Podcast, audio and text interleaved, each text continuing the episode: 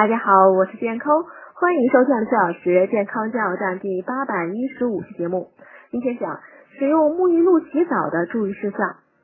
使用沐浴露时呢，很多人喜欢让泡沫多在身上停留一会儿，以为这样护肤效果更好。事实上呢，涂沐浴露后应立即冲掉。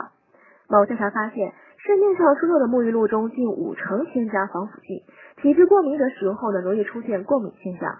但沐浴露添加防腐剂呢，是为了防止产品在潮湿的环境下滋生细菌。不过呢，只要在安全限量标准内，涂抹完后立即冲洗，停留在皮肤上的时间呢不超过三分钟，都不会造成皮肤红肿、瘙痒或脱皮的症状。需要提醒的是，使用沐浴露时呢，不要过度揉搓皮肤，以免造成肌肤干燥。使用完沐浴露后呢，可查看一下肌肤状况，若紧绷或干燥，建议换用其他沐浴露。或在洗后呢，涂抹乳液，避免皮肤干燥。